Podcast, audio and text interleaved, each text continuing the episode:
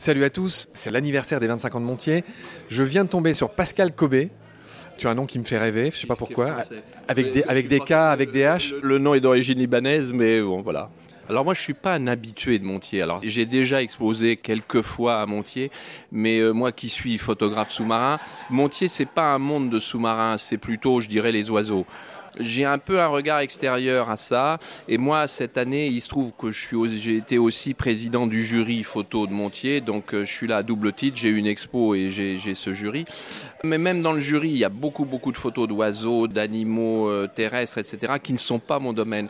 Donc c'est ce que je disais tout à l'heure un copain avec qui je buvais un coup. En fait, je connais très peu de monde ici, mais mais c'est quand même intéressant. Ça me permet de voir autre chose. Et puis bon, faut toujours qu'il y ait une petite patte sous-marine, même à Montier. Pascal, quelle est ton actualité, toi? Bah, mon actualité, c'est le livre là qu'on vient de sortir avec François Sarano, un livre sur les donc ça s'appelle Requins et raies regards croisés. On a voulu restituer, faire un livre un peu différent de tous les requins. C'est pas une série de portraits où on le dissèque, les ampoules de Lorenzini, ceci, cela.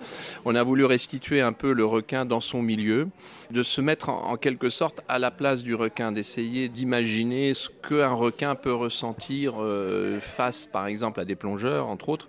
Et donc euh, voilà. Et en fait, on s'aperçoit qu'on ne connaît rien des requins. On interprète, on fait euh, un peu d'anthropomorphisme c'est la théorie de François que je partage. Donc dans ce livre, on essaye un peu de rétablir les choses et de se rendre le plus petit possible, le moins intrusif possible pour mieux les observer. Pascal, est-ce que tu peux nous raconter ce que j'appelle une pépite naturaliste, c'est-à-dire un souvenir, une rencontre, euh, quelque chose qu'on ne voit pas forcément dans tes photos, ou, quelque chose qu'on sait peu sur les animaux que toi tu connais bien qui vivent, qui vivent sous l'eau? Je pourrais te raconter des tas d'anecdotes euh, et des rencontres avec le Grand Blanc, quand on a, avec François, quand on a nagé, plongé avec le Grand Blanc sans cage, etc. Mais des choses, euh, je voudrais un peu, euh, c'est un peu le but du livre, démystifier le rôle de ce seigneur SEI, hein, des mers qu'on appelle seigneur de mer. On a par exemple un chapitre qu'on a intitulé Requin parcelle de récif, juste pour montrer que le requin n'est pas du tout, du tout le maître des lieux. au contraire, et il y a des images dans le livre, par par exemple de requins qui se font nettoyer la gueule grande ouverte par des petits labres nettoyeurs qui font 10 euh, cm à peine. Euh, et, en fait, si je devais aujourd'hui qualifier le maître du récif, ce serait le labre, ce labre nettoyeur dont le requin a besoin. Le requin, euh, par exemple, on estime aujourd'hui que le mégalodon, qui était ce fameux requin mythique qui faisait 30 mètres, a, disparu faute de proie. Et en fait, le maître des lieux, c'est le petit, c'est pas le plus gros et forcément le plus féroce. Et donc voilà, il y a des images où, je vois, je me revois au Soudan sur une station de nettoyage où il y avait des requins gris donc qui font 2, 3, 2 mètres 50, 2 mètres, qui arrivent, qui se mettent quasiment en stationnaire, qui ouvrent la gueule et à ce moment-là, les petits labres s'engouffrent et font leur boulot.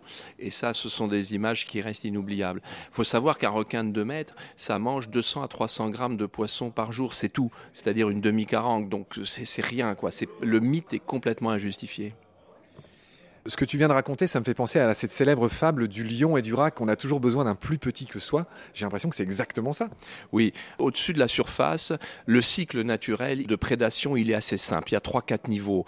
Il y a euh, la plante, le, brouteur qui va brouter la plante, le prédateur euh, qui va manger le brouteur et éventuellement le plus gros encore. Sous l'eau, euh, il, peut y avoir 9 à 10 niveaux. faut savoir que par exemple, une sardine qui fait 15 cm peut manger un thon qui peut atteindre 2 mètres. Et comment ça se fait? C'est que ce thon, à un moment, a un stade larvaire. Et donc, euh, la sardine peut manger le thon au stade larvaire avant qu'il fasse ses 2 mètres, évidemment. Donc, euh, c'est beaucoup plus compliqué. Et effectivement, euh, c'est le petit qui détermine la vie sous-marine. Et à la base de tout, c'est le plancton. Pascal qui vient nous faire un magnifique macro dans le micro, un yin, un yang, on ne sait pas quoi, enfin un magnifique mélange. Un grand merci Pascal, prends soin de toi et de ce qu'il y a et de ce qu'il y a autour de toi, surtout sous l'eau. Hein. Et à très vite j'espère, salut. Merci Marc, à bientôt.